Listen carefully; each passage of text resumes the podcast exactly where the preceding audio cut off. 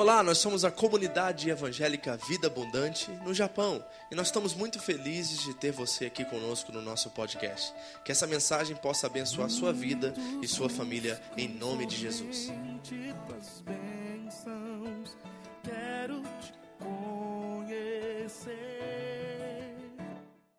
Que se nós não estivermos bem sentimentalmente, emocionalmente, nós não vamos decidir bem financeiramente. E nós não vamos buscar a Deus, porque nós vamos olhar para dentro de nós mesmos e buscar em nós mesmos as respostas para as questões da nossa vida. Então, uma área bala a outra, uma área interfere na outra, uma área complica a outra. Então, eu entendi que as quatro áreas são importantes e precisa haver equilíbrio, balanço em todas as quatro áreas para que a nossa casa espiritual, o nosso ser, porque nós estamos falando não de colocar a casa física em ordem, né? Porque eu tenho certeza que esse final de semana, como foi corrida, a sua casa não está em ordem hoje, tá? Tenho certeza que quando nós temos eventos no sábado assim, a casa fica fora de ordem com certeza. Como a nossa está com certeza também. Então não é a casa física. A casa física é questão de ordem. A casa espiritual é questão de natureza. A casa física é questão de ordem. E uma das coisas que nós precisamos aprender como cristãos, principalmente nós que temos uma aliança e um pacto, e vivemos em aliança com Deus, é que as questões de ordem são secundárias, amados. Questão de ordem é secundária questão de ordem, nós sentamos, conversamos, sem influenciar a questão da natureza. Ou seja, o que é a questão da natureza, pastor? Eu sou filho de Deus. Isso não vai mudar. Você está entendendo isso? Eu sou filho de Deus. Por exemplo, vamos lá, pastor Armando e a Meire agora são casados aqui. Certo? Glória a Deus por isso. Por exemplo, se o pastor Armando chega em casa, se ele deixar a tampa do vaso aberta, a Meire não vai chegar lá vendo a tampa do vaso aberta e falar assim: não quero mais você. oh, não, não aguento mais isso. Pois é, por quê? É uma questão de ordem, não é isso? Ela falou agora aqui, né? Vai lá e por favor abaixa a tampa. E você vai precisar fazer isso também, já estou te dizendo. Homem é uma benção nessa área, né? Então vai ter tampa de vaso aberta, é. vai ter pasta na pia toda, vai ter cabelo na pia. Entendeu? É. A barba dele, olha só como é que ele é barbudo, tá vendo? Certo, mas isso são questões de ordem, ou seja, a gente conversa, acerta e resolve. Não precisamos negociar nossa natureza como filho, como esposa, como marido, como cristão. A gente, quando a questão, por exemplo, vamos lá, a questão espiritual. Quando nós estamos tendo problemas na igreja, e nós vamos ter, vamos ter sempre problemas na igreja, porque nós estamos lidando com seres humanos, nós não precisamos colocar o nosso relacionamento com Deus em xeque por causa disso. Nós não negamos a nossa natureza como corpo de Cristo porque estamos tendo problemas de ordem uns com os outros. Isso não deveria nunca ser colocado na mesa da negociação. Independente dos meus problemas relacionados dentro do corpo, eu sou parte desse corpo. E se eu sair desse corpo, o corpo vai mancar. Então eu estou colocando uma questão de ordem, que eu posso sentar, pedir perdão, porque o perdão é sempre uma opção para nós. Podemos resolver, não dever, não precisamos concordar, precisamos concordar em discordar. Então são questões de ordem que nós podemos resolver. As questões de natureza, elas são intactas, elas não devem ser jamais mexidas. Nós somos irmãos em Cristo, isso não muda. Você tem irmão em sangue, não tem? Todo mundo aqui, a maioria tem irmão em sangue. Você brigou com seu irmão em sangue?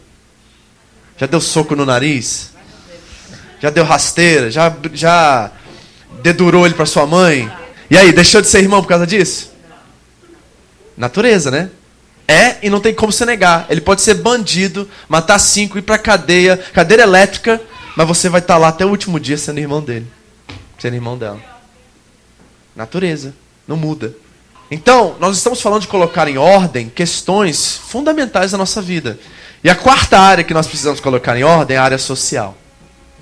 Como nós nos relacionamos uns com os outros. Essa área é fundamental, principalmente quando falamos sobre igreja. Então, área espiritual, ou espiritualidade, área financeira, área emocional e para fechar, área social. Nossos relacionamentos. Como nós lidamos com nossos relacionamentos. Amém? Antes de você abrir sua Bíblia, porque tem um texto aqui que nós vamos trabalhar nessa manhã, eu só gostaria de realmente enfatizar a importância de nós revermos nossos conceitos acerca dos relacionamentos. Primeira coisa que você precisa colocar aí na sua mente, no seu coração, é que o cristianismo em si, ele não é um código de regras ou de deveres ou de direitos pelo qual nós devemos obedecer. Isso não é cristianismo, isso é religião. Cristianismo é, de fato, a sua essência, a essência do cristianismo é relacionamento. Diga a pessoa do seu lado aí, a essência do cristianismo é relacionamento. Então, quando você conversar com alguém acerca de igreja e essa conversa for sobre ministério, doutrina, qualquer coisa, você não está conversando sobre cristianismo, você está conversando sobre religião. Porque se nós vamos ter uma conversa sobre cristianismo, nós vamos falar sobre relacionamentos. Existiu eternamente entre três pessoas, porque nós acreditamos que Deus é um, mas ele se manifesta em três pessoas. Deus Pai, Deus Filho e Deus Espírito Santo. Essa é a Trindade. E a Trindade é um relacionamento sem nenhuma necessidade. Não creia, não pense que Deus estava assim sentindo falta de amor ou sentindo alguma necessidade, decidiu assim, ah, vamos criar um homem para a gente se relacionar.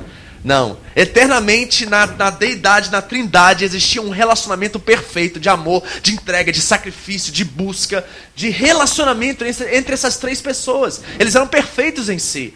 Então, nós olhamos para o exemplo da trindade, a perfeição de um relacionamento de amor, e nós aplicamos e trazemos isso para que possamos traduzir isso através da nossa experiência de fé. Isso é cristianismo em sua essência. Todas as outras coisas são religiosidade. Então, se nós vamos conversar sobre fé cristã, cristianismo, nós vamos conversar sobre como nós nos relacionamos uns com os outros. Nós vamos falar sobre como nós servimos uns aos outros. Nós vamos falar sobre como nós amamos uns aos outros. Porque cristianismo é um relacionamento entre Pai, Filho e Espírito Santo com seus filhos. Amém? Então vamos classificar isso aqui já para a gente não perder a essência da coisa? Toda vez que você for reclamar, murmurar, ou sentir que existe algum defeito na sua igreja, no ministério que você serve, ou o que você faz dentro da casa de Deus, lembre-se que esse papo é religioso. Agora, toda vez que você for falar assim, meu Deus, eu preciso ser mais servo, eu preciso ser mais humilde, eu preciso ceder mais, eu preciso renunciar mais, eu preciso abrir mão de algumas coisas, algumas bandeiras, algumas reivindicações e direitos que eu tenho, para que eu possa ser mais útil na casa de Deus, para que eu possa servir meu irmão com mais excelência. Você está falando de cristianismo. Porque é uma renúncia de si. Jesus disse: quer ser meu discípulo? O que, que ele tem que fazer? Negue-se a si mesmo. Pegue a sua cruz e siga-me. E aí nós estamos conversando sobre o cristianismo. Lembrando que Jesus não fundou o cristianismo, tá, gente? Jesus não fundou o cristianismo. Jesus mandou segui-lo. O que a gente cria ao redor disso é problema nosso, não é de Deus. Então nós precisamos olhar para a essência do caráter de Cristo e do que a palavra de Deus diz a nosso respeito, para que possamos nos relacionar saudavelmente com Deus. Essa é a importância. Amém? Então nós vamos começar conversando sobre algumas coisas que são muito importantes para que nós possamos avaliar como estão os nossos relacionamentos. Agora, quando eu vou falar sobre relacionamento aqui, nós vamos entrar nessa área social. Eu quero dizer para vocês que eu estou falando em todas as esferas, tá? Posso falar de amizade, tanto secular quanto dentro da casa de Deus. Posso falar de, do, do amor fraternal, irmãos em Cristo. Posso falar do relacionamento conjugal, porque eu acredito que no relacionamento conjugal, se você não é primeiramente amigo ou amigo do seu cônjuge, já começou muito mal.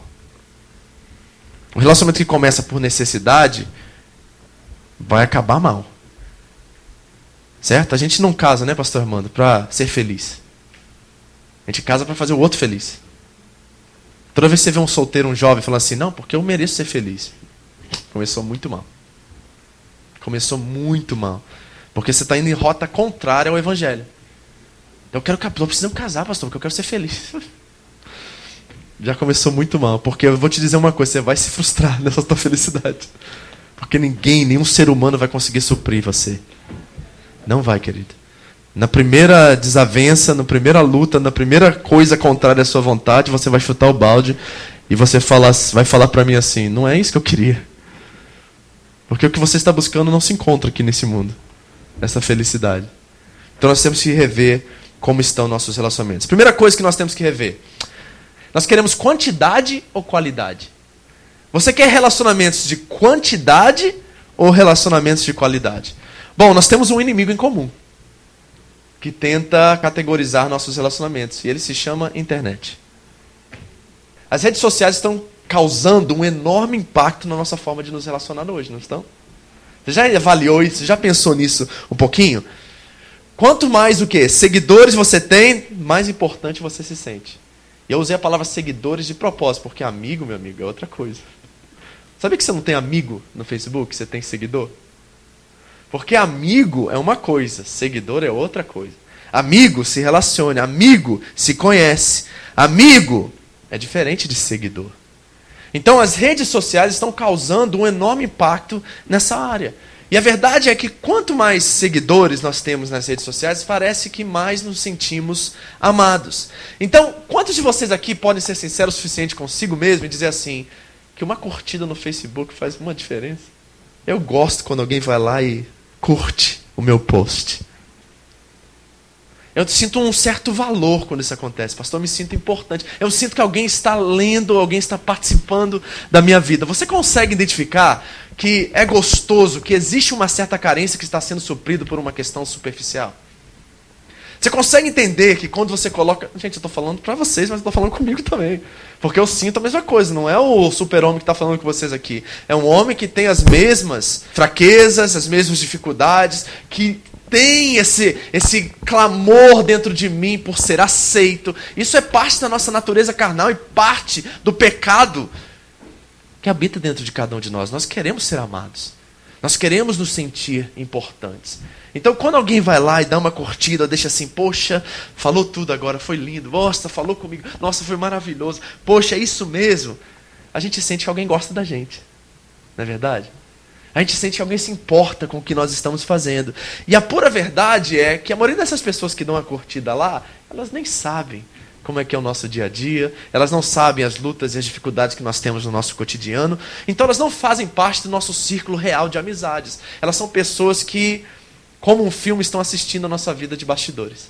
Então nós precisamos avaliar se nós queremos relacionamentos de quantidade, simplesmente não agregue valores aos seus relacionamentos. Permita que eles sejam superficiais. Se você quer ter um monte de gente que gosta de você, que curte você, que quando você posta alguma coisa tem 500 curtidas, então você quer relacionamentos de quantidade, porque você não está preocupado com os valores que são agregados no meio dos relacionamentos. Você quer simplesmente o maior número possível de pessoas que gostam de você. Mas se você quer relacionamentos de qualidade, você vai precisar sair da sua zona de conforto e abrir espaço para outros entrarem na sua vida. Se você quer relacionamento, amizade de qualidade, você vai ter que abrir espaço e permitir com que pessoas entrem na sua vida. E deixa eu já dizer uma coisa para vocês já de frente, que isso é perigoso, porque há uma grande probabilidade de você se machucar por causa disso. Eu posso dizer para vocês com toda a confiança no mundo que talvez a proporção é de 90 a 10%. A probabilidade de você se machucar, 90. A probabilidade de você encontrar relacionamentos verdadeiros, genuínos, que vão edificar você, 10. Mas não tem outra forma de se viver se você quer relacionamentos qualitativos. Não tem outra, outra forma de você encarar e consertar essa área, a não ser você permitir com que pessoas entrem na sua vida. Então é necessário baixar a guarda. Porque os muros se levantam nos relacionamentos, não se levantam? Nós construímos muros a qual nós damos permissões, às vezes, para as pessoas quebrarem um tijolinho e só meter o olho para ver. A, a, barreira se levanta e às vezes nós deixamos que as pessoas sobem só até o topo só para dar uma espiadinha na nossa vida e participar de coisas pelo qual são supérfluas, superficiais e realmente não têm valores intrínsecos. Mas quando você derruba o muro e permite com que certas pessoas entrem, participem e seja uma voz profética e ativa na sua vida, a sua vida cresce. Você cresce. Porque Deus criou o mundo assim. Não é culpa nossa. Deus quis assim.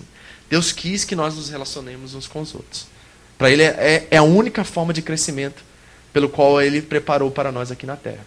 Então nós precisamos ver os nossos conceitos. Se nós queremos quantidade ou qualidade, o que, é que você quer? Pergunta a pessoa do seu lado aí. Você quer quantidade ou qualidade? Ouça o que ela tem a dizer. Você quer qualidade? Ninguém responde quantidade, né? É difícil alguém responder. Se você quer quantidade, que você já está. A fama já entrou no seu coração. Não é verdade? Se você responde para mim, eu quero quantidade, pastor, é que você quer ser ator famoso, ser reconhecido. Então você quer ser famoso. Quem quer quantidade quer fama. Mas se nós queremos qualidade, nós precisamos vencer o orgulho, abrir mão de algumas coisas, abrir o nosso coração para relacionamento. Então vamos ver alguns obstáculos no nosso contexto Japão que nós precisamos vencer urgentemente se nós vamos ter relacionamentos qualitativos? Você está preparado? Porque isso aqui vai falar diretamente às suas dificuldades aqui hoje, ok? Então eu quero dar duas áreas que no nosso contexto aqui no Japão, na nossa realidade, afetam diretamente os nossos relacionamentos. Primeira área, falta de tempo. Isso quer dizer o quê? Eu não quero aqui é, lixar a falta de tempo. Eu não quero aqui é, construir algo negativo. Eu quero dar para vocês opções práticas para que você possa ter relacionamentos qualitativos, a qual façam você crescer, façam você prosperar espiritualmente, emocionalmente. Porque no meio desses relacionamentos, no meio das provavelmente das dificuldades desses relacionamentos é que nós crescemos mais. Não é quando as coisas estão indo bem, vocês têm as mesmas afinidades, as coisas estão tudo certo, é que o relacionamento cresce. O relacionamento tem uma tendência a se tornar superficial se nós concordamos uns com os outros em tudo. Ele se torna artificial, assim, na questão de não há muita profundidade, não há muito interesse. É no momento da crise no relacionamento que o crescimento vem. Então, se essa é a chave, eu vou ter que aprender a permanecer no meio das minhas dificuldades. Eu vou ter que aprender a reconhecer o outro como instrumento de Deus para me afiar. Porque o Provérbios, lá 27, 17, diz isso. Como ferro afia o ferro, assim um amigo afia o outro. O amigo, né? Não é o seguidor. Não é o colega da fábrica. É um amigo que afia o outro. E como é que a gente afia o outro? Discordando. Dizendo ao contrário daquilo que é a nossa vontade.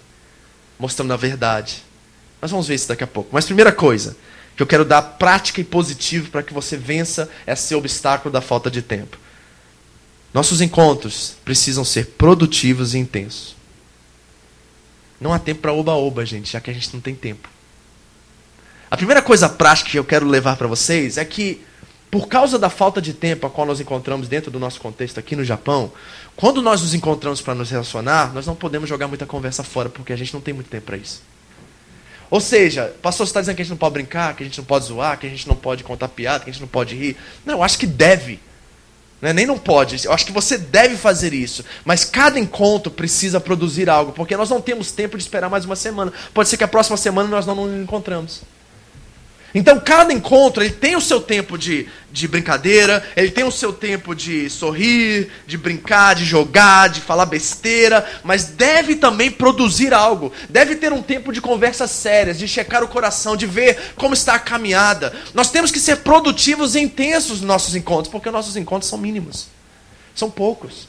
Então, nós temos que vencer a falta de tempo com produtividade, com intensidade e com propósito. Saber que aquele momento ali, é, o que nós estamos fazendo ali naquele momento é, é tão fundamental para sairmos da rotina, avançar os nossos relacionamentos, mas principalmente para edificarmos uns aos outros. Zoa um com o outro, faz tudo isso, mas não se esqueça que naquela uma hora, duas horas que vocês estão juntos, não se esqueça de perguntar como um está. Como está seu coração? Você está bem? Como é que está seu relacionamento com Deus, com a igreja? Você está ok? Você está precisando de oração em alguma coisa? Eu posso sair daqui e edificar você de alguma forma, para que o nosso relacionamento não seja só conversa jogada fora, oba-oba.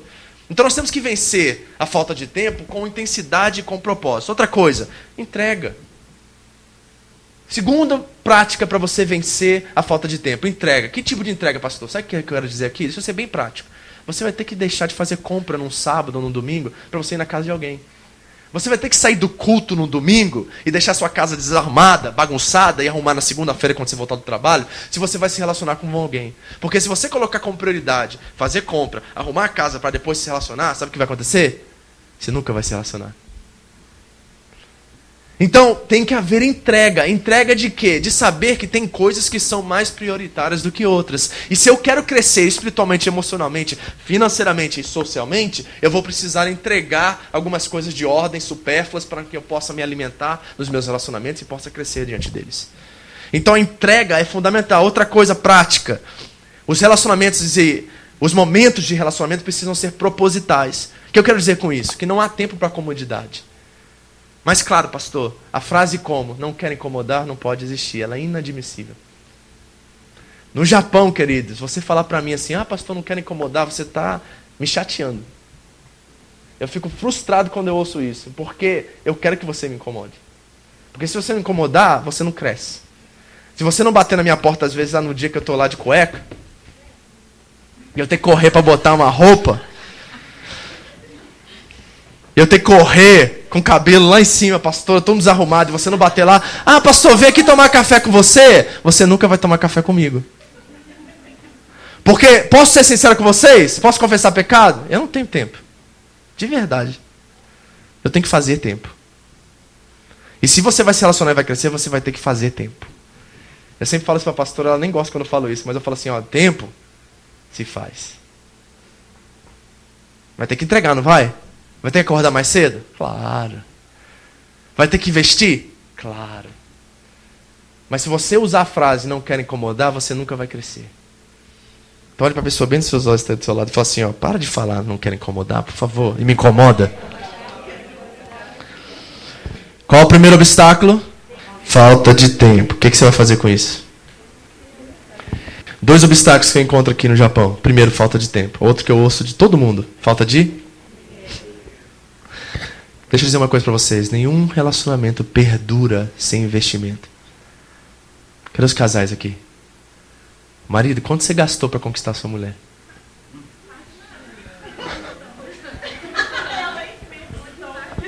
É. Alguém gastou. Se não foi dinheiro, foi outra coisa. Mas gastou, porque conquistou. Investiu ao ponto de conquistar. Então chegou-se ao nível onde foi conquistado. Alguma coisa agradou. Alguma coisa chamou atenção. Pode ter sido uma mentira. Você talvez foi enganado ou enganada. Mas foi suficiente para poder levar seu coração. Difícil investir numa mentira, porque você tem que mostrar outra cara, quem você não é. É muito mais dificuldade, tem muito mais dificuldade investir numa mentira, não é? Então, falta de dinheiro é outro obstáculo que nós temos aqui. Agora, você quer ter relacionamentos saudáveis que vão fazer você crescer e vão ajudar e transbordar em todas as outras áreas da sua vida, você vai ter que investir dinheiro nesse relacionamento. Você está falando, pastor, que para ser meu amigo eu tenho que te dar 10 mil?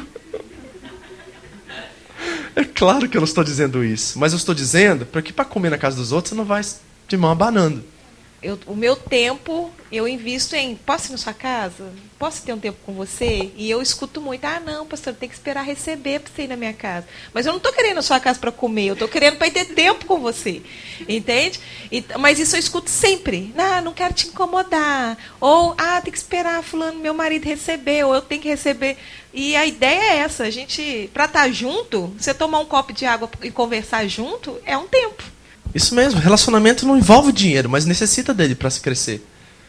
Não é por causa do dinheiro, mas o dinheiro faz parte para que ele possa ser, ter investimento. E o investimento sempre vem com mais.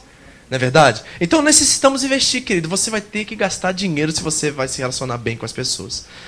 Só que Deus não deixa a gente vazio, não deixa a gente sem dinheiro por causa disso. Ele sempre provê mais para que possamos colocar e investir nas áreas certas. O problema é que a gente não tem dinheiro porque nós estamos investindo no lugar errado. Você não tem problema nenhum de comprar um sapato de 15 mil. Mas você tem problema enorme de vir numa feijoada e pagar milão. Você tem, não tem problema de comprar um óculos Ray-Ban por 18 mil. Oakley. Mas você tem problema de jantar e levar e pagar 2 mil numa compra ou dividir uma compra na casa de alguém. Onde estão as prioridades? O que, que Jesus nos ensinou? Mateus 6, 21. Onde está o seu tesouro? Então, se você não quer investir, não reclame porque você não tem. Ouviu? Ninguém me ama nessa igreja. Eu vejo no Instagram todo mundo passeando e nunca me chamam. Deixa eu te ensinar duas palavrinhas. Três. Onde vocês vão? Acabou o culto? Que, que você vai fazer hoje, pastor? Ah, não sei, cara. A gente costuma ficar aqui e aí de repente no último minuto aparece alguma coisa. É sempre assim. Se você está me vendo em algum lugar depois do culto, é porque a gente ficou aqui até o último momento. Fechamos a porta e falou assim: vai fazer o quê? Ah, vamos para casa comer? Vamos. Praticamente toda semana é assim. Então você tem que se relacionar. Você tem que incomodar. Ou, oh, vem para casa sozinho, tem nada para fazer. Liga para alguém, tá fazendo o quê? Tá em casa, avó aí. A pessoa do outro lado tá assim.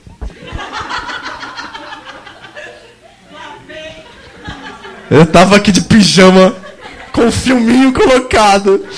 Né? A cama já tava assim, eu, minha esposa e os filhos, todos deitados junto assim. E o fulano vai vir aqui em casa. Aí você. Vão descer, vão arrumar a casa, porque. Sabe por quê? E tem que fazer mesmo, e tem que chamar e tem que aceitar vir mesmo, porque é importante. É importante. Então você pode ficar chateado quanto você quiser, mas você precisa disso. Eu já vou explicar daqui a pouco por quê duas coisas que trabalham contra os nossos relacionamentos aqui no Japão: falta de tempo, falta de dinheiro. Cuide disso. Bom, quais são os tipos de amizade? A coisa mais interessante dos nossos dias é que a gente diz que a gente ama tudo. Eu amo o cachorro, eu amo aquele doce, Eu amo o X-Tudo. Nossa, eu amo aquele sorvete. Eu amo aquela loja. O amor no mundo que nós vivemos hoje se tornou totalmente superficial e supérfluo. A gente ama tudo. Quando você diz para alguém, ai, ah, te amo, é como você ama o cachorro, é como você ama o seu trabalho, é como você ama o sorvete de casquinha de. Até mais o sorvete que as pessoas, às vezes, né? Então, no nosso mundo, a gente ama tanto a mãe quanto ama o cachorro. A mesma expressão é usada tanto para amar o cachorro como para amar a mãe. Te amo, te amo, o cachorrinho todo fedido lá e bota, beija a boca do cachorro cheio de bactéria e fala assim, eu te amo. Aí vai lá e beija o filho depois. Eu te amo também. As categorias são iguais para ambos, não tem uma diferença. Bom, isso é no nosso mundo, mas no mundo no tempo de Jesus, no mundo greco-romano, havia definições e palavras distintas para cada área. Então, quando está se falando de amor no mundo grego, na linguagem grega, havia uma palavra específica para cada tipo de amor. E essa é uma coisa que eu acho que nós temos falta nos dias de hoje. Porque, como eu disse, a gente ama o cachorro e ama o sorvete. Ama o sorvete e ama os filhos. Eu uso a mesma expressão. Bom, no mundo greco-romano não era assim. E tem quatro palavras que descrevem o amor. Okay? Eu quero explicar para vocês as palavras porque elas são interessantes. Eu acho que nós, isso traz uma certa avaliação para nós de como nós estamos lidando na área relacional para os tipos de expressão, os tipos de intensidade, de investimento que nós estamos tendo. Bom, a primeira palavra que o grego usa é uma palavra chamada storge. O amor, nesse contexto storge, era amor para coisas supérfluas, tipo o cachorro, o Vasco da Gama, o Corinthians. Então, quando alguém fala assim, eu estorges o Corinthians, ele está usando os torges nessa linguagem supérflua. Não é o mesmo amor no relacionamento conjugal, não é o mesmo amor no relacionamento com Deus. Então, quando o grego usava estorges, ele estava se relacionando ou estava indicando um amor a uma coisa supérflua, como o cachorro, como um time de futebol, como o x-tudo, entendeu? Então ele usava a palavra estorge. A outra palavra que ele usava era a palavra chamada eros. Eros era um amor sexual, o amor da cama, o amor do grito, aleluia. Entendeu? O Eros era um amor carnal, é um amor erótico, um amor de casal, um amor egoísta, guloso, que quer o outro, que mata por amor. Quando alguém usava a palavra Eros, era assim uma coisa assim egoísta, que queria comer o outro. Era essa expressão, ela tinha essa força, essa, essa palavra, né? É um amor que quer para si, não é um amor que está disposto a dar, é um amor que quer tudo para si. Ele quer comer tudo, ele quer tudo, ele quer se acabar naquilo. Esse é o amor eros. Os gregos usavam essa palavra para descrever esse tipo de amor carnal, sexual. Nesse sentido, ok? A outra palavra que eles usavam era o amor ágape. O amor ágape era o amor sacrificial, era o amor divino, o amor puro. Quando você vê nas escrituras sagradas o amor ágape, é um amor que morre pelo outro. É um amor que não mata, mas morre. É um amor que se dá. É um amor que se sacrifica. É o amor que perdoa 70 vezes 7. Esse é o amor ágape. Lá em João, no último capítulo do Evangelho de João, Jesus tem uma conversa com Pedro. Vocês lembram dessa conversa? E ele perguntou para Pedro três vezes: Pedro, tu me amas? As três vezes que Jesus vai conversar com Pedro isso, ele usa ágape. Mas sabe como é que Pedro responde? O Pedro, ele responde com o quarto sentido. Ele responde, Senhor, eu te fileio. Ou eu te filos. Jesus pergunta: Pedro, você me ágape? E o Pedro responde assim: Senhor, eu te fileio. E o fileio é o amor fraternal, é o amor de amigos. O fileio é o amor que tem afinidade, que tem cumplicidade, que não faz força e acontece naturalmente. É o amor da amizade fraternal, que tem prazer estar junto, que passa um dia gostoso e aprecia um ao outro, é agradável, tem liberdade. É o amor, fileio, é o amor que fica tempo sem se ver e não cobra um ao outro. Você conhece gente assim? Você tem gente que você não vê há meses, de repente você se encontra e parece que vocês estavam juntos o tempo todo?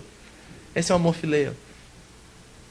Então imagina Pedro olhando para Jesus e falando assim, Senhor, eu não te amo a ponto de morrer por você. Porque eu já mostrei isso quando eu neguei você três vezes, lembra? Mas eu te fileio, Senhor. Eu gosto de você, você é legal. Eu gosto da nossa amizade, eu gosto das nossas afinidades, eu gosto do que o Senhor fala. Pedro demonstra para a gente uma certa sinceridade. Pedro demonstra a sua fraqueza. Pedro demonstra que ele era homem, que ele era humano. E muitos de nós precisamos aprender pelo exemplo de Pedro ali no Evangelho, porque nós, às vezes, damos tanto valor a certos relacionamentos que eles não têm essa definição. Eles não têm esse valor.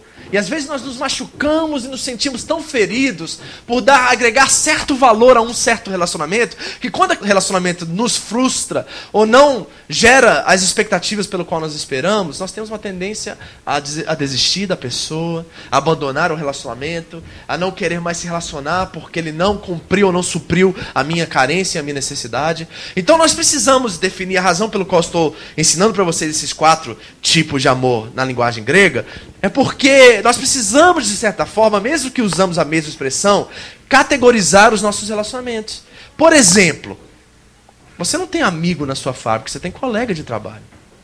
É muito diferente, querido. Amigo é para toda hora. A Bíblia diz que o quê? Que o amigo, quando ele se torna amigo de verdade, ele não é mais amigo, ele se torna o quê? Irmão.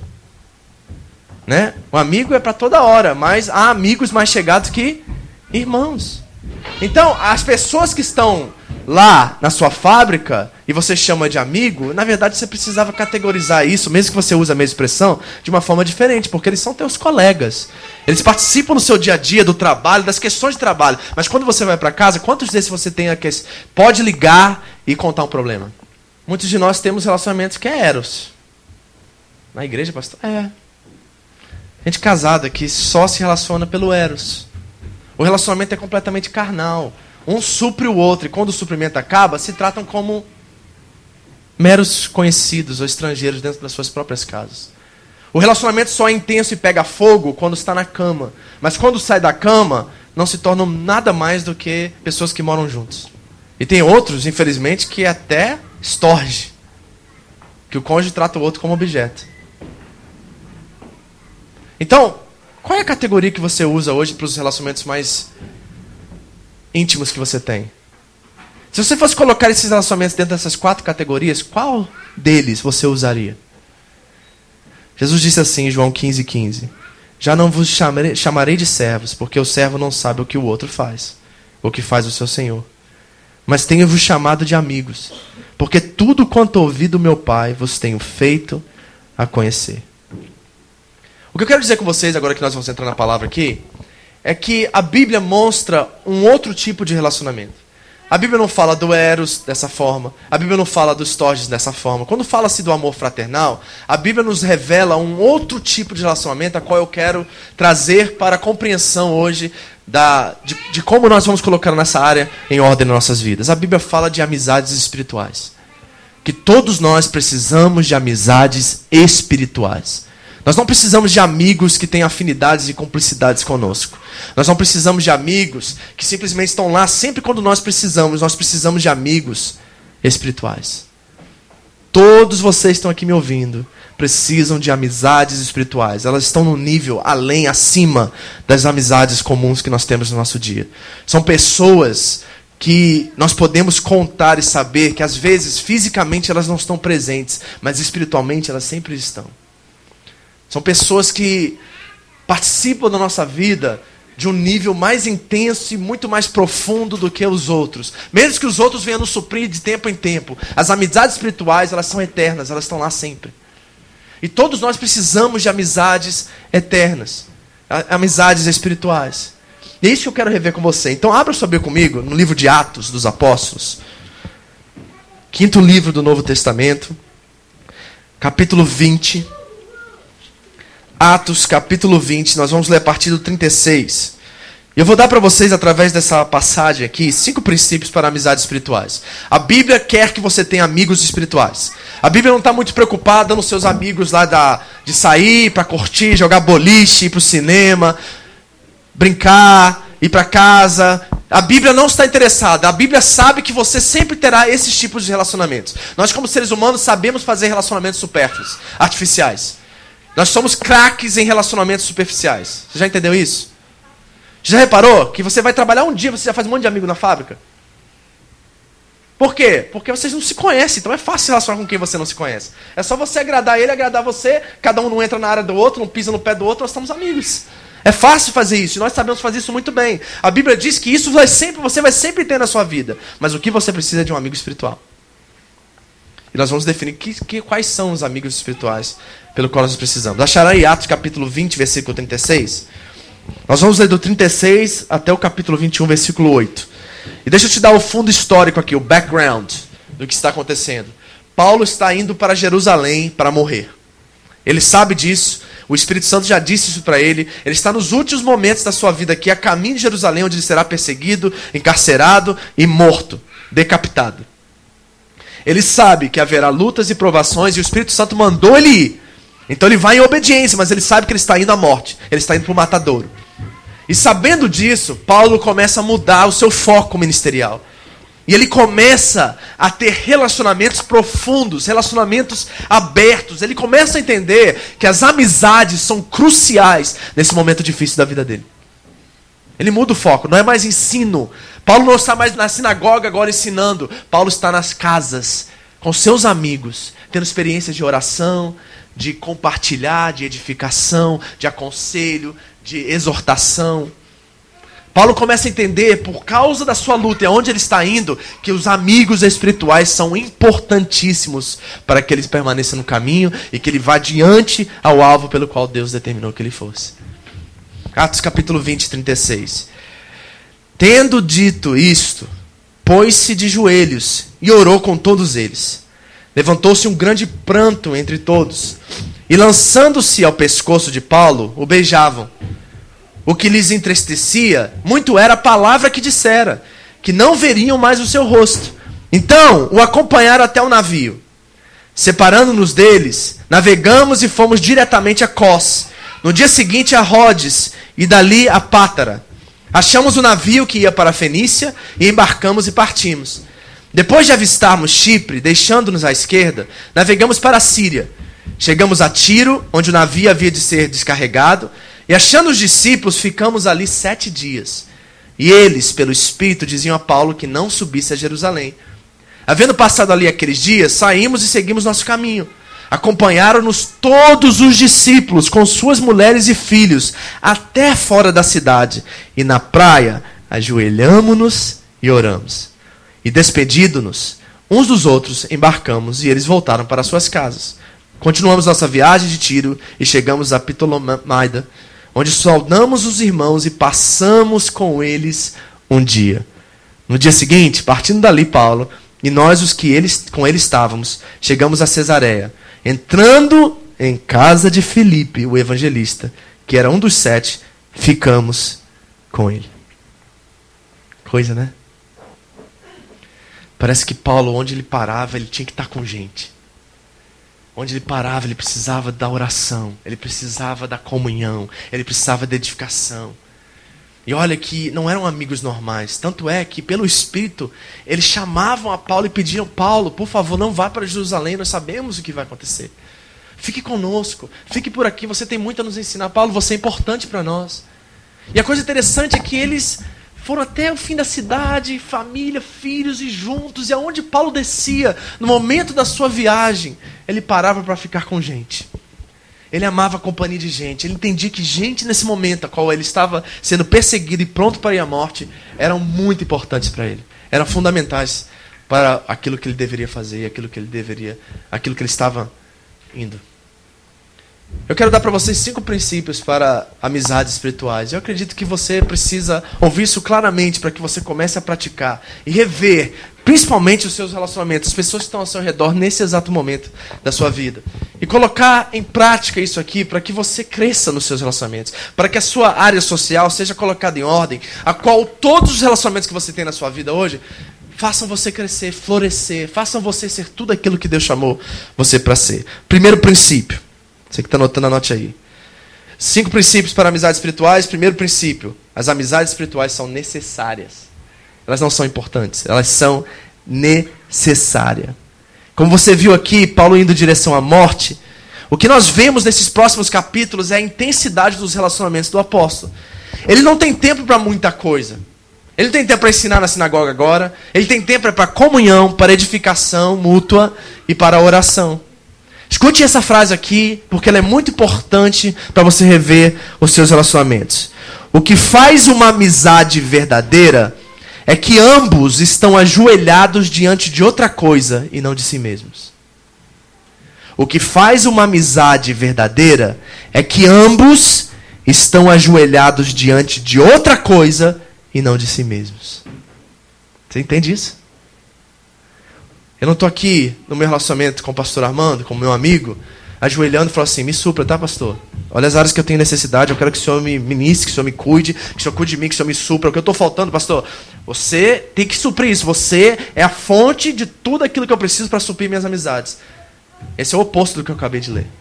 O que eu acabei de ler é o seguinte: estamos nós aqui de lado, ajoelhados diante daquele que pode nos suprir. O que mantém a nossa amizade saudável, rica, não é o que um pode fazer pelo outro, mas é o alvo pelo qual nós estamos buscando. É isso que mantém a nossa amizade e o nosso relacionamento saudável. Nós estamos ajoelhando diante de outra coisa e não diante de si mesmo. Quer ver uma coisa muito interessante que abriu a minha mente assim? Eu falei assim: meu Deus, é isso mesmo. Pense numa coisa, Gênesis capítulo 2. Deus começa a criar o mundo no capítulo 1. E como é que ele termina cada dia da criação? E viu Deus que isso era bom. No capítulo 2, ele olha para o homem e vê que todos os animais têm par, mas o homem não tinha pai. O que, que ele diz? Não é bom que o homem esteja só. Vou trazer uma adjuntora a ele para que ele possa ser suprido. Agora, preste atenção nisso aqui que eu aprendi com isso aqui. Todas as faltas da humanidade vieram por causa do pecado. Ansiedade, preocupação, medo, insegurança, culpa. Isso são tudo causa do pecado. Quando o homem desobedeceu, o medo entrou no mundo, a culpa entrou no mundo. Todos os males da humanidade entraram no mundo após a queda. Mas tem uma falta que veio no meio da perfeição. Todas as outras faltas, pense em qualquer falta que você tem hoje e que o homem tem hoje, elas vieram após a queda, mas tem uma falta que veio na perfeição: a solidão. Entendeu isso? Tudo homem sente falta, anseio, medo, insegurança. Isso veio depois do pecado. Mas quando Adão era perfeito, não tinha pecado e caminhava com Deus no jardim, ele tinha uma falta. A única falta que ele teve no meio da perfeição era a solidão. Gente, isso é profundo. Sabe o que isso demonstra para mim? Que Deus nos fez para vivermos juntos. Deus não fez o homem para viver só. O homem não consegue sobreviver vivendo só. Eu já expliquei para vocês aqui uma pesquisa cientista que eles não quiseram fazer porque eles sabiam as consequências. Que eles queriam pegar uma criança recém-nascida, botar ela no quarto e deixar ela no quarto sem contato nenhum com nenhum ser humano pro resto da sua vida e ver o que ia acontecer. Eles não fizeram isso porque eles descobriram que aquela criança se tornaria um monstro. Ele sabia que aquela criança se tornaria um monstro se ela não tivesse contato com outros seres humanos. Deus nos fez para nos relacionar. Então deixa eu dizer algumas coisas para vocês dentro disso aqui. Primeiro, não há como desfrutar o céu sem amizades. Abre sua Bíblia comigo, Mateus 22, versículo 30. Primeiro livro do Novo Testamento, Mateus 22, versículo 30. Tá, tá correndo aqui. Mateus 22, 30.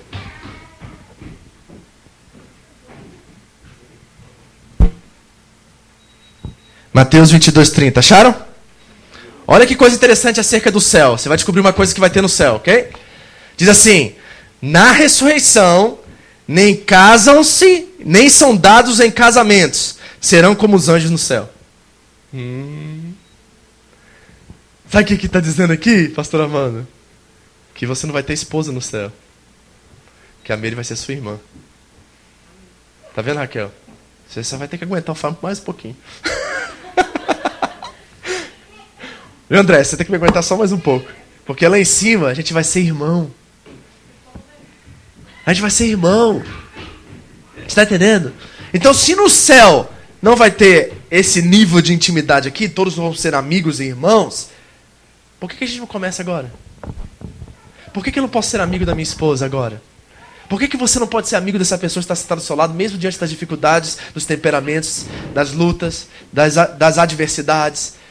Né, das faltas de afinidade.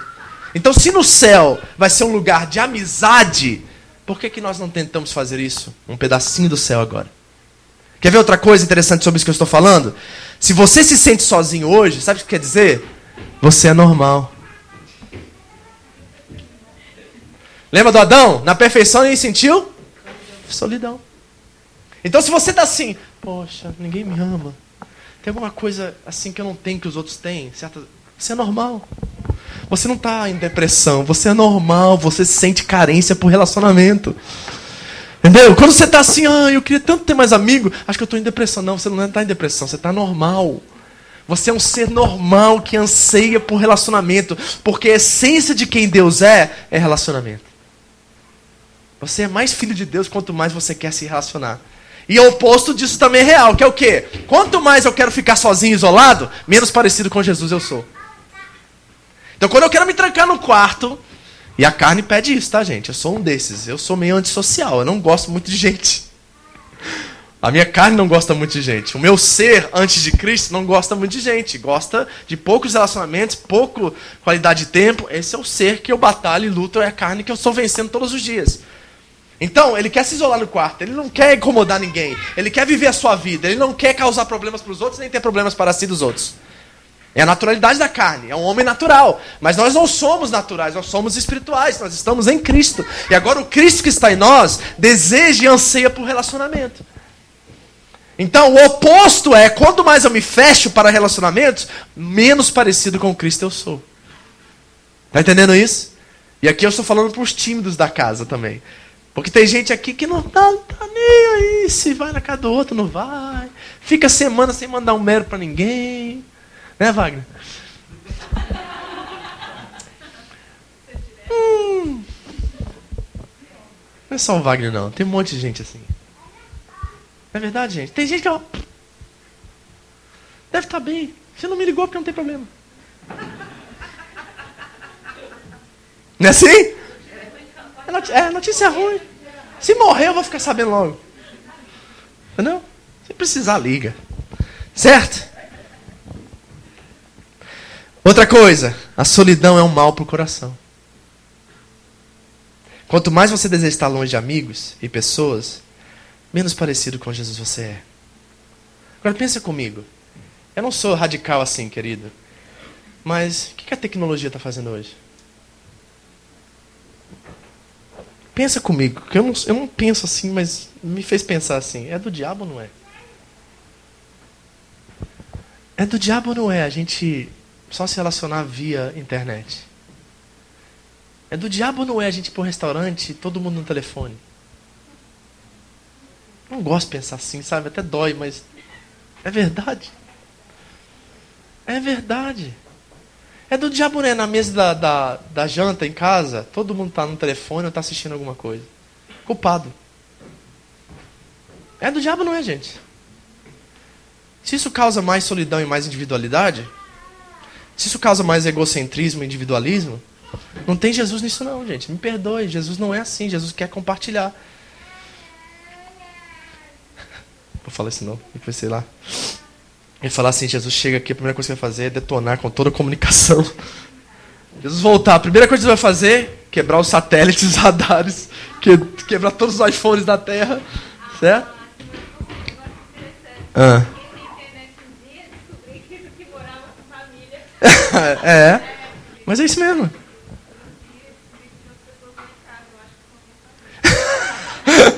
é mais ou menos isso mesmo, né?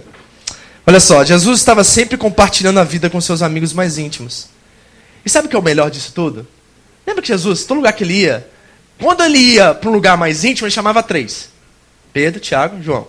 Quando ele queria mais intimidade ainda, ele chamava um: João. Aquele que colocava a cabecinha no peito do mestre.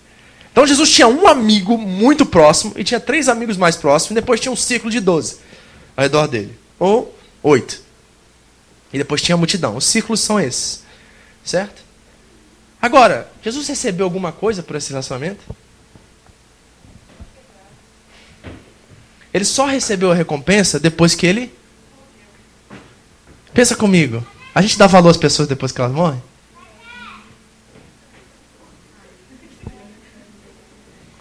É verdade ou não é que nós, como seres humanos, só damos valor depois que a pessoa vai embora, morre ou fica longe? Nossa, o Facebook tem frases mais lindas para quem está se despedindo, não é? Nossa, você foi muito importante para mim. Pô, que bom que você deveria ter sido enquanto eu estava aqui. Seria ótimo eu ouvir isso enquanto eu estava presente. Mas por que a gente só ouve as lindas canções e poemas e discursos depois de uma despedida. Ou nos velórios da vida. Os velórios, você já viu alguém descendo a alguém que está morto? Esse aqui foi o pior. Posso contar uma piada? Acho que você ó, já prepara para rir antes, então, tá? Um mafioso chegou para um pastor e falou assim: Pastor, é... ele era mafioso, o irmão dele era o maior bandido da cidade. O irmão dele morreu. Aí chegou o pastor: Pastor, eu quero que você faça o enterro do meu irmão, o velório do meu irmão. Aí eu, o, eu te ofereço um milhão de dólares para você fazer o enterro. Porque o pastor não queria. Não, não posso fazer. O cara é o maior bandido, matou não sei quanta gente. Foi encarcerado não sei quantas vezes aqui. Esse cara não, não, não, tem, não, não tem como fazer isso. Pastor, eu te dou um milhão de dólares para você fazer esse enterro. E a única coisa que eu quero que você diga no enterro é que meu irmão era um santo. Aí o cara incomodou, incomodou, começou até a ameaçar a família do pastor, de certa forma. Aí o pastor falou assim, cara, eu vou ter que fazer esse enterro, senão eu vou ter consequências bravas disso. Ele falou, tá bom, eu aceito. A única coisa que eu tenho que dizer é que ele era santo. Ok. Aí chegou lá, no dia do enterro, lotada, né? Porque todo mundo vai por causa do medo. Lotada a igreja, um enterro, um caixão lá na frente, o pastor foi dar o discurso dele. Meus queridos, esse homem era bandido, ladrão, homicida o homem mais terrível que já andou sobre essa cidade. Ninguém foi pior, ninguém colocou tanto medo, ninguém desafiou a polícia, ninguém foi mais ruim. E se eu fosse colocar uma pessoa ruim nessa terra, seria ele. Mas comparado ao seu irmão, ele é um santo. Ponto no meio dessa tudo. Lição de moral. Vamos aproveitar os relacionamentos enquanto eles estão perto e presentes. E vamos valorizá-los enquanto eles estão aqui. Não vamos deixar perder as pessoas ou elas estarem longe para nós darmos valor a elas. Em nome de Jesus. Então as amizades espirituais são necessárias. Segunda coisa, as amizades espirituais são descobertas e não criadas. Tá ouvindo isso? Isso aqui é fundamental. Eu não vou falar para Dai, Dai, você quer ser meu amigo espiritual? Por favor. Dai, vamos tentar, vamos se esforçar. Todo domingo a gente vai se encontrar para tomar café. Tá bom? Eu quero ser seu amigo espiritual. A gente vai lá, fica aquela cara assim, ó. Quer falar sobre o quê? Não sei. O que você gosta? Gosta disso, disso. Eu não gosto nada disso. Tem nada a ver comigo. O que a gente vai fazer? Ah, vamos tomar café e vamos embora. Então as amizades espirituais, elas são descobertas e não criadas. Ouça isso.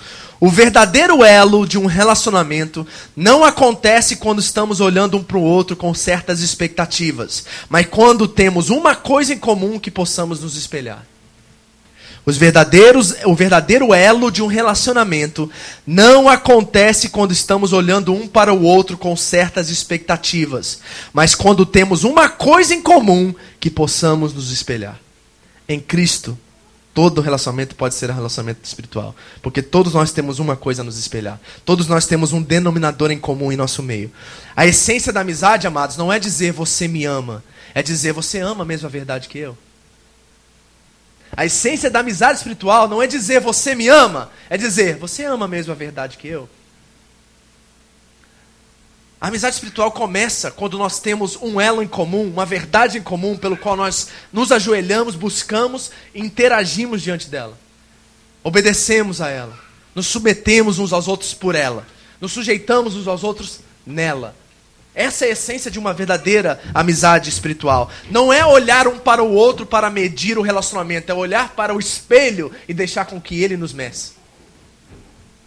Não era olhar um para o outro, porque se eu olhar para a Dayana nesse relacionamento, eu vou ter expectativas do que eu quero que ela faça por mim. E sabe de uma coisa? A Dayana não tem capacidade de suprir minhas expectativas. Nenhum ser humano tem. Não pense que você está casado que seu marido vai te suprir em tudo. Ele não vai, você sabe disso muito bem, que está casado há muito tempo. E tem coisas que ele nunca vai te suprir. E tem coisas que nenhum outro ser humano vai te suprir. Que esse suprimento só está em Deus. Então, o elo, o que fortalece uma amizade espiritual, é a busca idêntica que nós estamos correndo atrás. É isso que cria, é isso que é a chave. Por exemplo, tem que haver um denominador em comum. Então, o que, que, é o denominador em comum? É o Evangelho. O Evangelho é o imã que nos atrai um para o outro. Quer ver? Lê, abra comigo Efésios capítulo 4, versículo 3. Efésios 4, 3. Olha a chave aqui de uma amizade espiritual. Você vai ver que a amizade espiritual não se conquista e não se cria. Ok? Amizade espiritual não se conquista e não se cria. Talvez você tenha alguém aqui na igreja que você amaria ser amigo dela, porque você vê que ela gosta das mesmas coisas que você, vocês têm certa afinidade, vocês gostam uns dos outros, e você talvez está tentando forçar um relacionamento pelo qual ele nunca vai ser o que você quer, porque ele não foi descoberto, ele está sendo criado e manipulado. E relacionamentos manipulados não crescem e não frutificam. Efésios capítulo 4, versículo 3 diz assim: Façam, minha versão, façam todo o esforço para conservar a unidade de espírito pelo vínculo da paz. Sabe o que está dizendo esse versículo aqui? Que a chave do, da amizade espiritual não é adquirir ou conquistar, é manter. Está entendendo?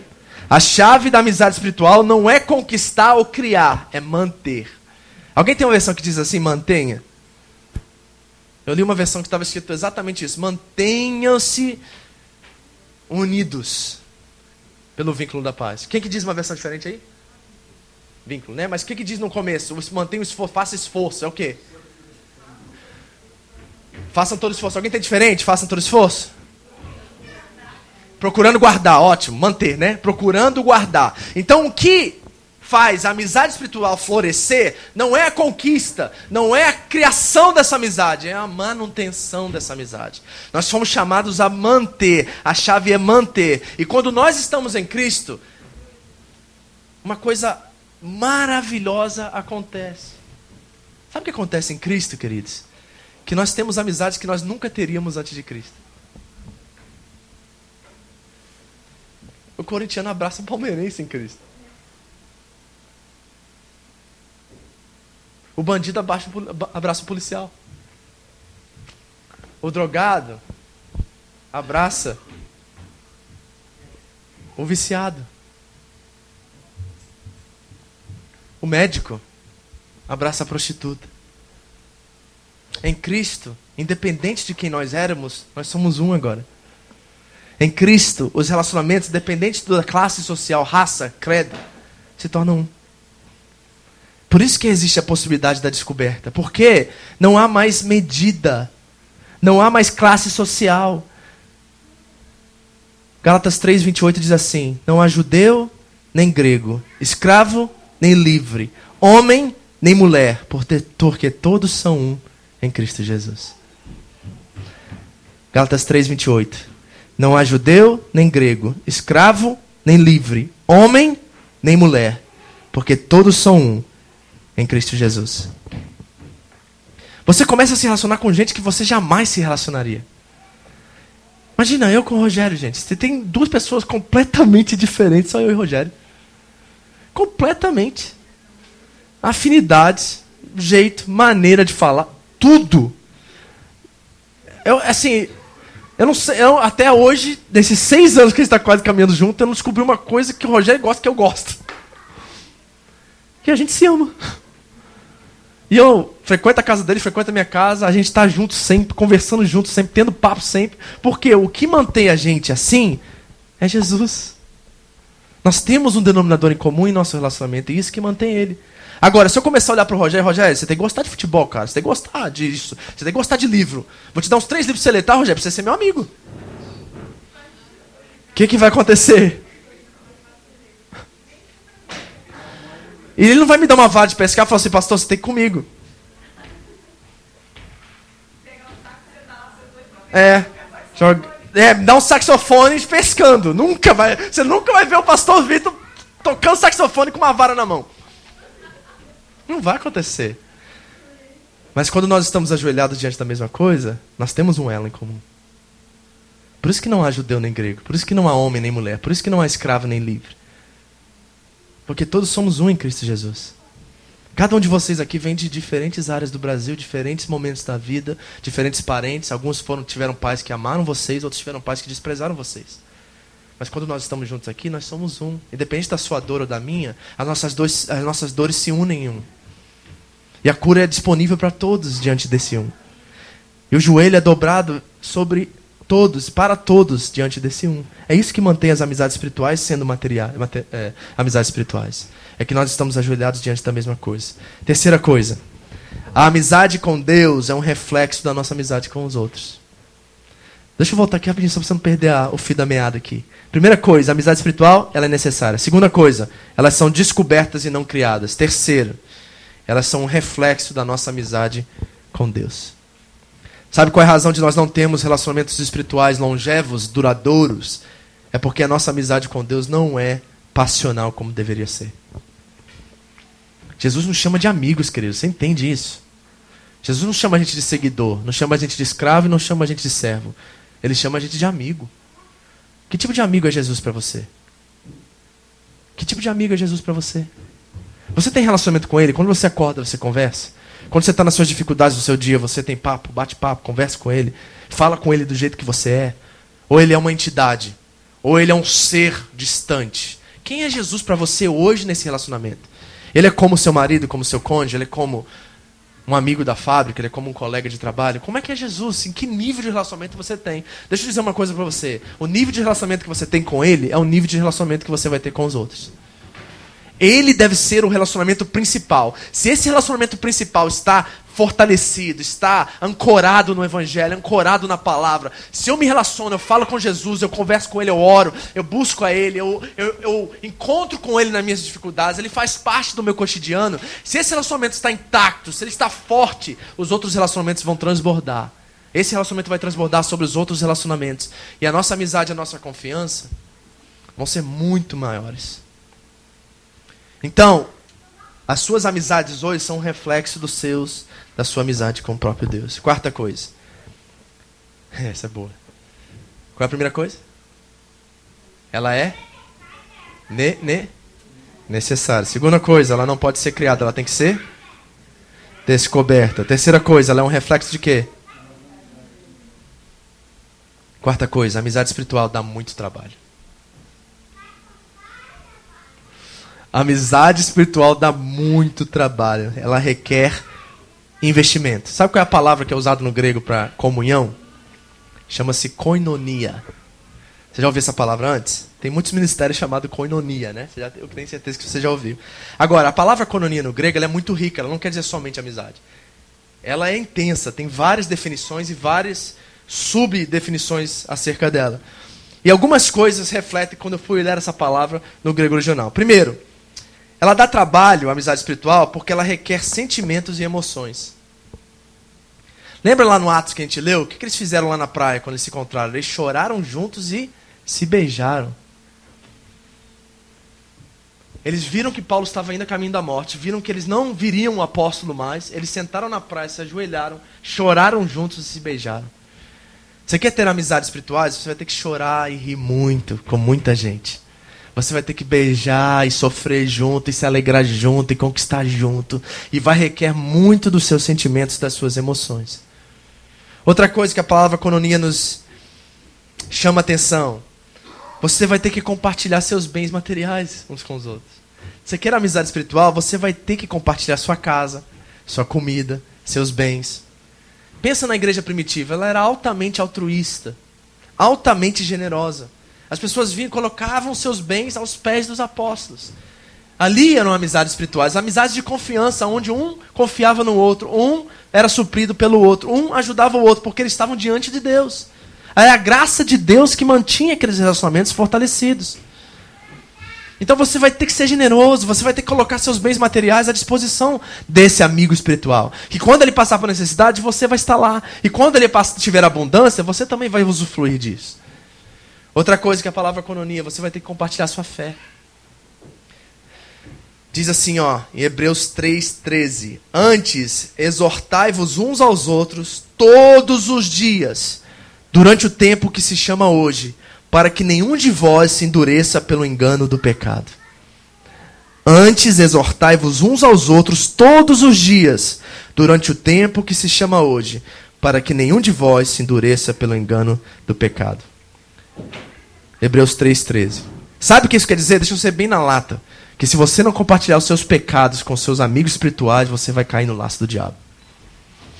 Se você não ser sincero nos seus relacionamentos espirituais e trazer e falar assim, oh, eu estou sentindo isso, eu estou sendo enganado dessa forma, meu coração diz isso, eu quero isso, e eu preciso de ajuda, porque eu entendo no meu coração e na minha mente que eu estou fazendo errado, mas a minha carne é mais forte agora, e eu preciso de um amigo espiritual que junte-se comigo em oração, que lute comigo e que não me condene pelo meu pecado, mas me ajude a vencê-lo. Você vai ter que compartilhar sua fé, suas fraquezas, suas dores.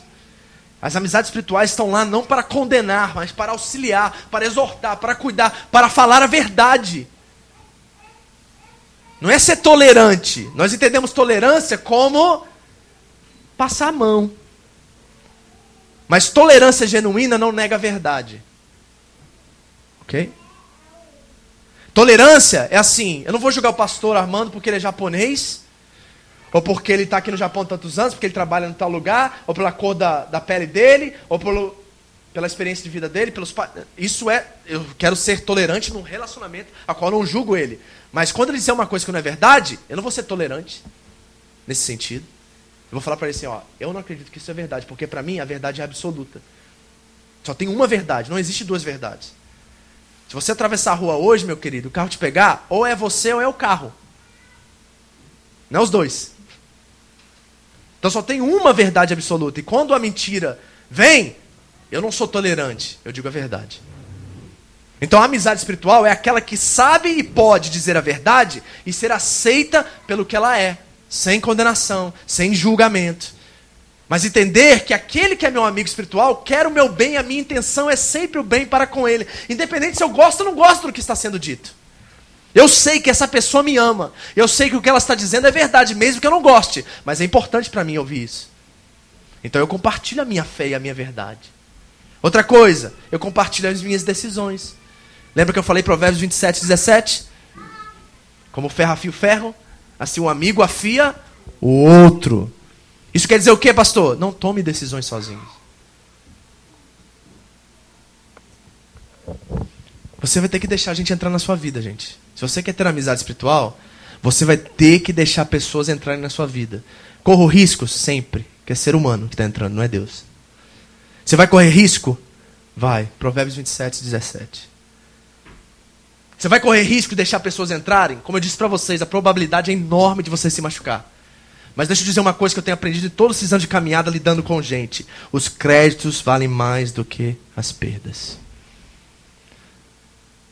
Dos 30 relacionamentos que eu tive, talvez 25 deles foram ruins.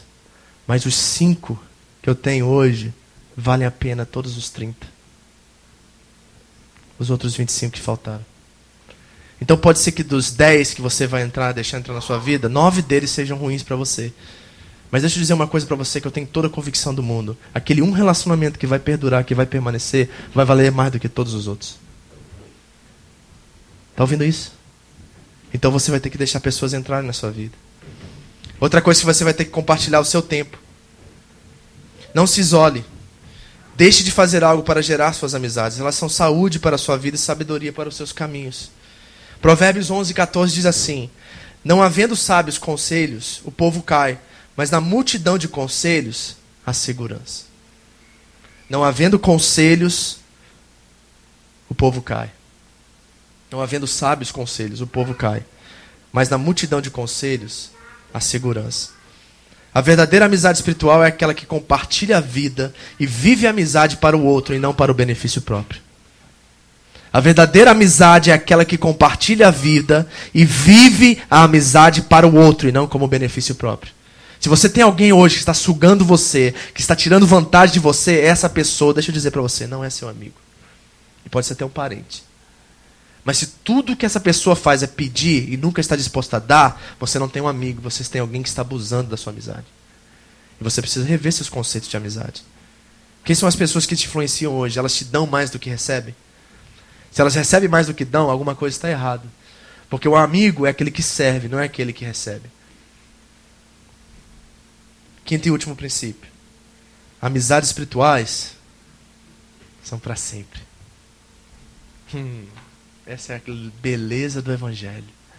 Essa é a glória do Evangelho, queridos, porque o que nós estamos construindo aqui não é para 80 anos, 100, 50, 60. O que nós estamos construindo é eterno. Olha para esse rostinho bonitinho que está do seu lado aí. Deixa eu te dar uma ótima notícia. Ela nunca vai sair da sua vida. Ele nunca vai sair da sua vida. Se você está em Cristo, você vai ver esse rosto por toda a eternidade.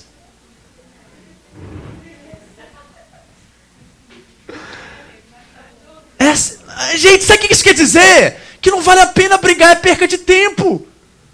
É perca de tempo eu ficar chateado com alguém. Porque eu vou viver com essa pessoa para sempre, eu vou ter que aturar ele.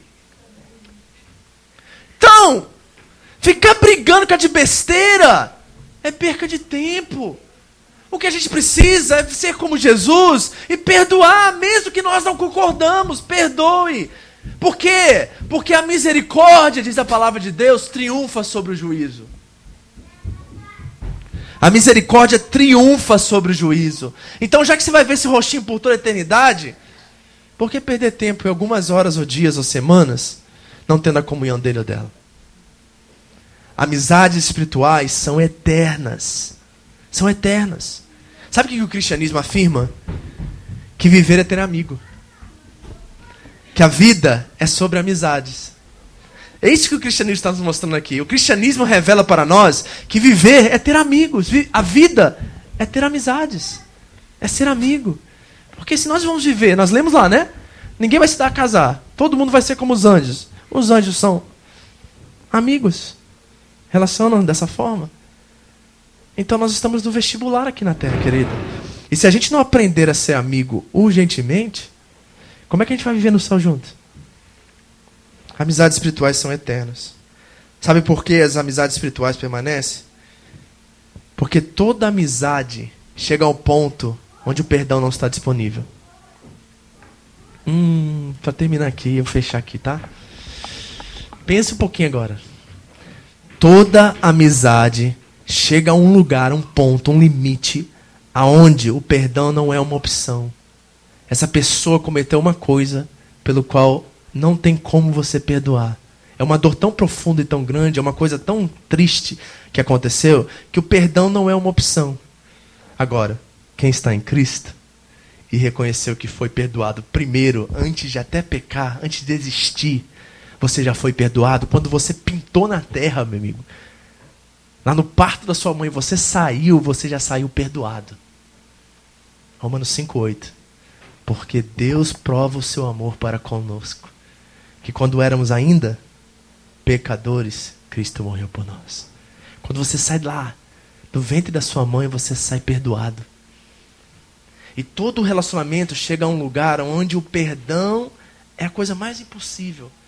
O que aconteceu é imperdoável ao nosso ver. Só que quando nós olhamos para o Evangelho e nós vemos a graça de Deus e o favor que foi imerecido e, e, se encontrou conosco, que chegou até nós, nós não temos outra opção a não ser perdoar. Mesmo quando, diante dos nossos olhos, nas nossas percepções humanas, o perdão não é uma opção. Porque todo relacionamento chega a esse lugar. E a única fonte que restaura todos os relacionamentos é a cruz. Por isso que nós estamos ajoelhados diante de uma coisa e não diante de si mesmos. Porque se eu me ajoelhar diante do Quinha, eu não vou perdoar ele nunca, porque o que ele fez contra mim é imperdoável. Mas se eu e ele ajoelh nos ajoelharmos diante do Cristo, o que ele fez por nós também era imperdoável, sabia, Quinha?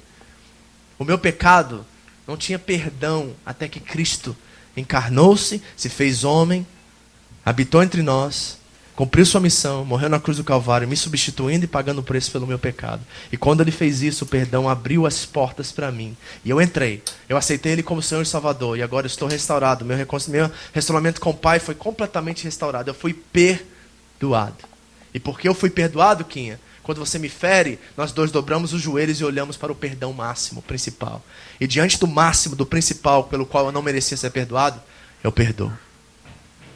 É isso que mantém as amizades espirituais intactas, vida, verdadeiras. Então, queridos, para terminar aqui, Denner, não sei que você colocou uma canção aí pra gente. Olha aquela da Ludmilla lá. Essa é famosa, todo mundo tem. Você tem ela aí? Não? É a canção do amigo, chama. Procura lá pra mim. Tem duas, né?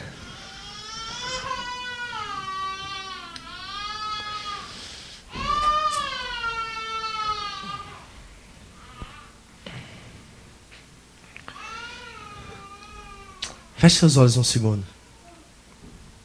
Começa a ver os rostinhos das pessoas que estão ao seu redor. Daqueles que você chama de amigo. E começa a rever se eles são de fato isso que nós conversamos aqui hoje. Eles são amigos. Eles são colegas, eles são amigos espirituais. Se você, ao ouvir tudo que eu falei hoje, você falou assim, pastor, eu não tenho um amigo espiritual. Eu tenho bastante amigos, até pessoas que eu me relaciono, eu tenho uma, uma lista longa até. Mas não tenho nenhum deles que eu possa chegar e contar meus pecados. Você precisa descobrir urgentemente uma amizade espiritual. Como é que eu descubro, pastor? Eu tenho que me relacionar. Eu vou ter que colocar em prática o que eu preguei no começo da mensagem. Vai ter que abandonar a casa, vai ter que investir tempo, dinheiro, vai ter que sair da sua zona de conforto, vai ter que abrir seu coração, vai ter que revelar seus pecados, suas fraquezas. Pode ser que você tente um bom tempo e não dê certo. Talvez você, os primeiros dois, três tentativas, as pessoas não entendem você, não reconhecem você, não se identificam com você. Mas a gente não pode parar de tentar, porque, como você viu lá em Gênesis, nós não fomos feitos para a solidão. A solidão é uma falta na perfeição. É a única falta na perfeição. Então, se trancar no quarto, se distanciar das pessoas, não ter comunhão com a sua igreja, não ter comunhão com seus irmãos, com a sua família. Eu falo família e eu penso, será que tem alguns aqui que precisam ligar para o Brasil e pedir perdão para alguém? Será que tem alguns aqui que precisam perdoar a família que está aqui presente, que você não fala há muito tempo? E é por causa de questão de ordem, é por causa de ofensa. Mas hoje você está ajoelhado diante do Cristo do Cristo que quando você ofendeu ele pelo seu pecado, ele não negou a perdão a você. Você está diante do Cristo que quando você negou a ele, até a própria existência dele viveu do seu jeito, e quando você conheceu ele como Senhor, ele não negou você, não negou perdão a você. Mesmo de tanto mal e tanto, tanta coisa ruim que você fez contra ele, ele mesmo assim não negou perdão a você. Então, amados, é hora da gente vencer o orgulho, vencer o orgulho. É hora da gente esperar lágrimas. É hora da gente encarar a nós mesmos. É hora da gente ir em encontro de pessoas que nós já temos a certeza que viveremos eternamente com eles.